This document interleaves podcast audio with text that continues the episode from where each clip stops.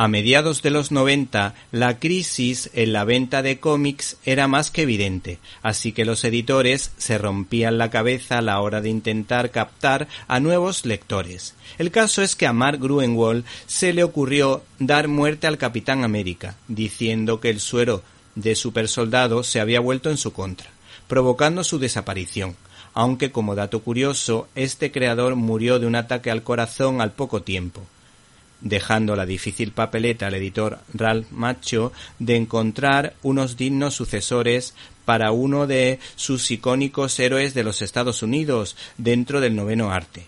Para ello, el mencionado editor pensó en dos buenos profesionales que en esa época no eran estrellas, pero que sí admiraban a la figura del centinela de la libertad.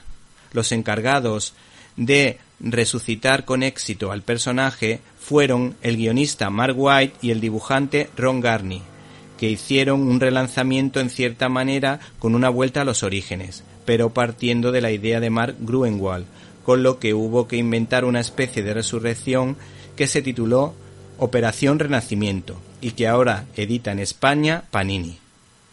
Para este cómic también se pensó en un antagónico importante, el inolvidable villano nacionalsocialista. ¿Te está gustando este episodio? Hazte fan desde el botón Apoyar del podcast de Nivos.